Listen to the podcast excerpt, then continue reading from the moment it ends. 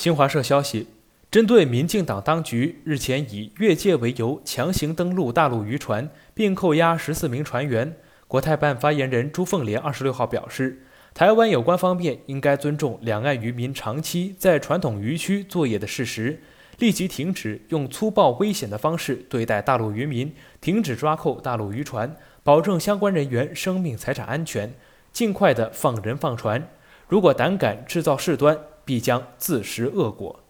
这里是羊城晚报广东头条，我是主播陈子燕。